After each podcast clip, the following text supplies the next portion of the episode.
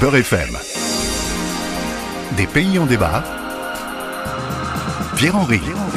Vous vous posez parfois des questions sur l'actualité, l'histoire ou la géographie d'un pays dont l'évocation vous est parfois familière et dont le plus souvent vous ignorez l'essentiel. Un pays en débat vous fournit l'occasion d'une mise à jour en quelques minutes. Et c'est aussi et surtout la possibilité de s'interroger tous ensemble sur les libertés individuelles et collectives à l'œuvre dans le pays ausculté. Un pays en débat, c'est alors la rencontre avec un ou une spécialiste du pays que j'interviewe. Ça vous plaît? Alors, suivez-moi. Nous sommes bien sur Beurre FM.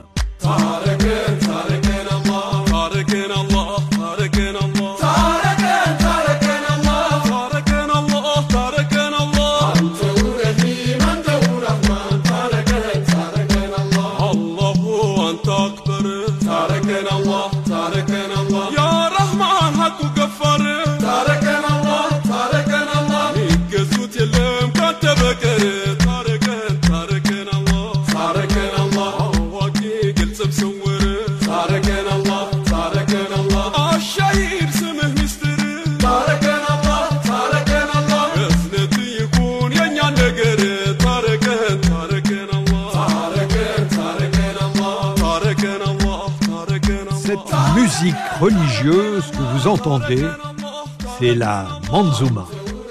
D'abord chantée en langue amharique dans le nord-est du pays, elle s'est étendue à d'autres régions, devenant une musique empreinte de nombreuses influences. Notre pays du jour, deux fois plus grand que la France, compte en effet 120 millions d'habitants, des dizaines d'ethnies et de langues différentes. Aujourd'hui, nous vous parlons de l'Éthiopie, ce pays enclavé dans la corne de l'Afrique, qui a des frontières communes avec l'Érythrée, Djibouti, la Somalie, le Soudan, le Soudan du Sud et le Kenya. Pour les plus âgés d'entre vous, l'Éthiopie vous rappellera les musiques de Manu Dibango ou de Chanteurs sans frontières, artistes qui s'étaient mobilisés en 1985 contre la famine en Éthiopie. Le pays a pourtant un secteur agricole important qui emploie 80% de la population et contribue à 40% du PIB. Mais les cultures, sensibles aux variations climatiques, représentent un revenu très instable. L'Éthiopie est ainsi l'un des pays les plus pauvres d'Afrique. Cette situation critique est aggravée par l'instabilité politique et une démocratie de façade.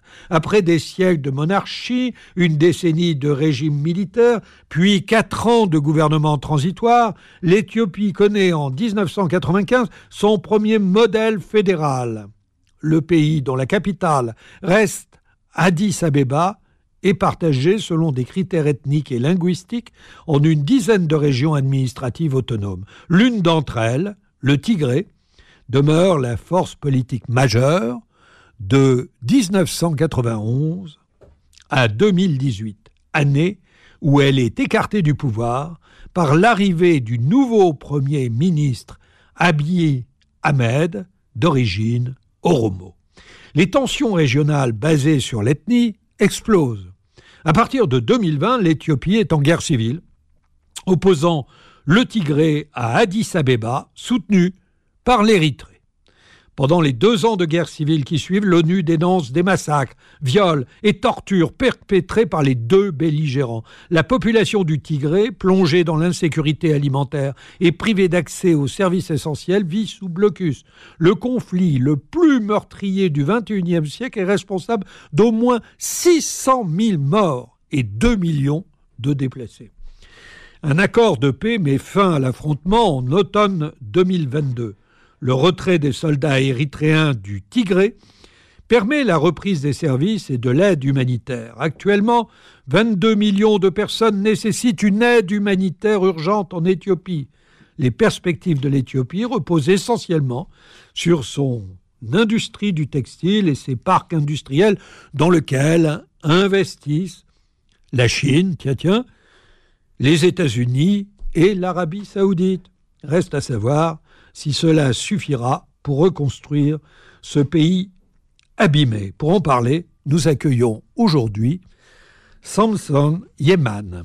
Alors, Samson Yeman est politologue à l'Université de Lausanne. Il travaille aussi pour l'organisation suisse d'aide aux réfugiés, l'OSAA, et depuis 2021, il est conseiller euh, communal dans la ville de Lausanne. Samson Yeman, bonjour. Bonjour. Merci euh, de venir parler sur l'antenne de Beurre FM de la situation en Éthiopie. Alors, l'ONU a dénoncé dans plusieurs rapports euh, euh, des crimes de guerre, des crimes contre l'humanité commis par les forces éthiopiennes dans la récente euh, guerre avec le Tigré. pourtant, les responsables n'ont pas été inquiétés. Quelle est la situation réelle et comment peut-on envisager le futur politique de l'Éthiopie sur un déni?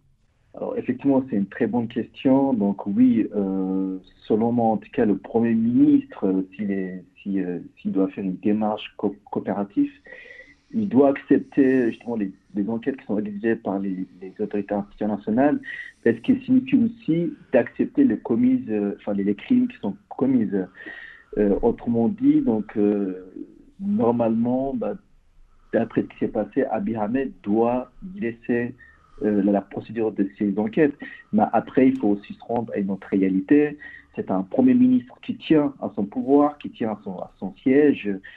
S'il accepte cette enquête-là, ça signifie qu'il reconnaît les crimes, ce qui signifie aussi peut-être, je dirais, certaines, sanctions, voire même euh, la, fin de son pouvoir euh, en Éthiopie. Donc il joue quand même avec cette ambiguïté-là, donc il préfère euh, freiner ces enquêtes et aussi donner toute la responsabilité à l'État de Tigré comme si c'était uniquement euh, une guerre euh, qui a été qui a, commencé et qui a été qui a été je dirais tout instrumentalisé par l'État de Tigré.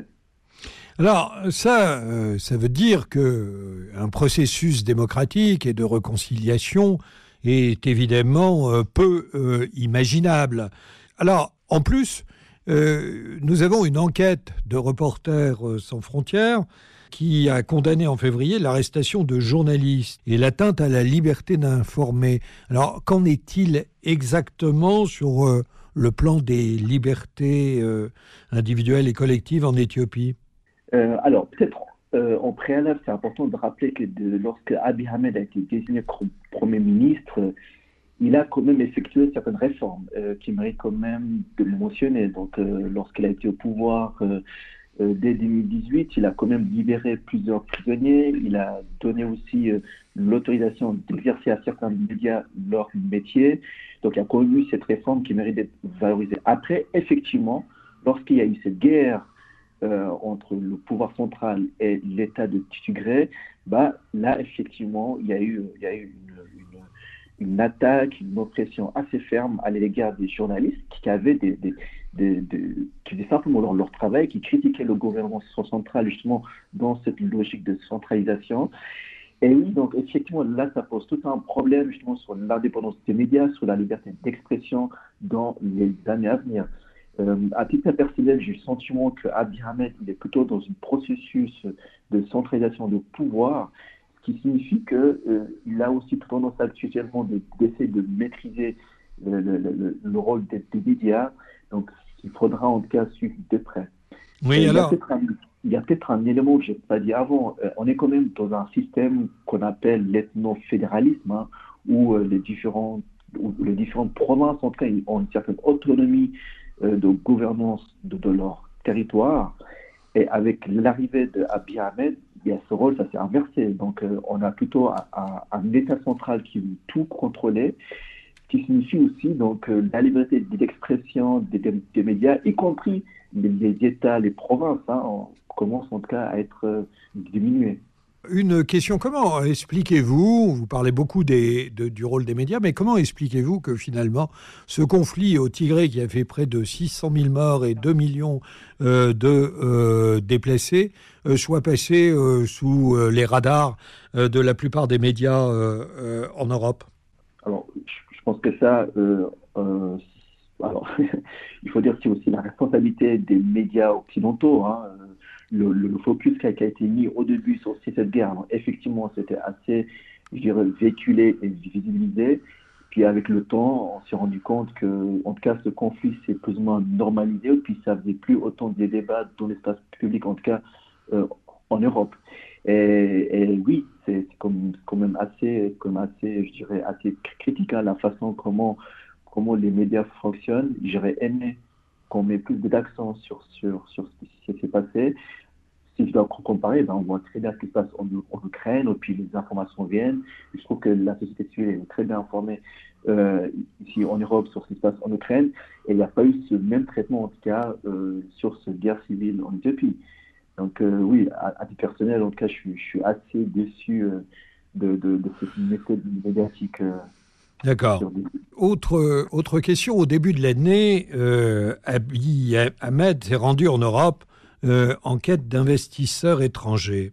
Mais alors, que peut offrir euh, l'Éthiopie à ces investisseurs étrangers? Des terrains, euh, des parcs industriels dans lesquels investissent par exemple aujourd'hui les Chinois, de la main-d'œuvre bon marché? De quoi s'agit-il? Alors, très bonne question. C'est vrai que lorsqu'il a été élu, il avait promis, en tout cas à son pays, que, que l'Éthiopie allait, allait devenir une puissance économique en Afrique, etc. Et je sais que, dans son discours, en tout cas, il compte beaucoup sur, la, sur les, les main-d'œuvre. Hein. Je ne connais pas la population exacte en Éthiopie, mais il me semble que c'est la deuxième, enfin, le deuxième pays le plus peuplé en Afrique. Donc, il y a quand même cette volonté d'attirer les, les, investisseurs étrangers en leur promettant, en leur promettant pardon, la présence de cette main-d'œuvre. Donc, euh, il y avait cette stratégie-là. Après, effectivement, bah, des terres, donc il y a beaucoup de terres en Éthiopie. Donc, il y a, il y a cette stratégie vraiment de, gagner la confiance des, des investisseurs étrangers et pour être aussi, il faut dire, un peu le centre de, l'Afrique.